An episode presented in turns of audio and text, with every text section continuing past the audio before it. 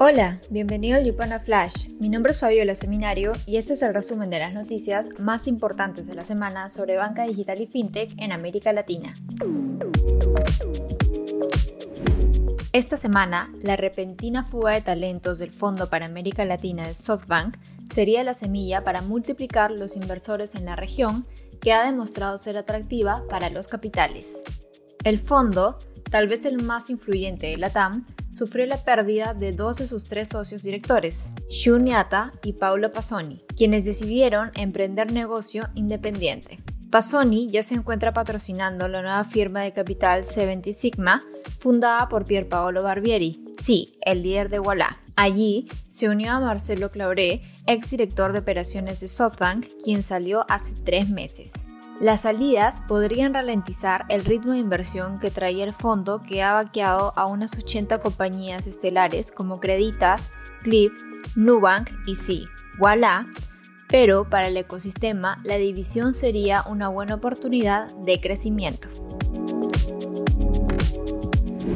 En nuestra sección de Yupana Pro, en línea con la tendencia latinoamericana, Perú se sumó a la corriente de Open Banking a través de un proyecto de ley declara de interés nacional el fomento de la banca abierta. Sin embargo, la sorpresiva propuesta deberá ampliar su rango de acción si quiere realmente masificar las finanzas compartidas, dicen fuentes del mercado. También, la presidencia ecuatoriana intentará rescatar la ley de inversiones, archivada por el legislativo que buscaba impulsar la transformación digital del Estado, atraer inversión y abrir el uso de los servidores en la nube. Por otro lado, la Comisión Nacional Bancaria y de Valores sumó a tres fintechs dentro del grupo de empresas tecnológicas financieras autorizadas para operar en México. Con las adhesiones, suman 27 las empresas autorizadas para operar dentro de la ley fintech del país.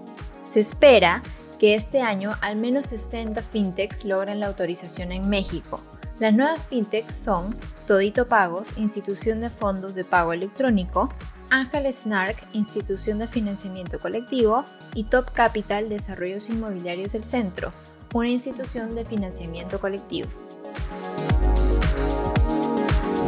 En el ámbito de inversiones en la TAM, Novo Payment, una fintech as a service especializada en pagos, cerró su ronda de inversión Serie A por 19 millones de dólares liderada por Food Venture Capital y IDC Ventures. Los recursos serán utilizados para el crecimiento de su red de socios y para expandirse a nuevos mercados en la TAM. Asimismo, Sunifi, una fintech costarricense de pagos, recaudó un millón de dólares en su ronda pre-semilla.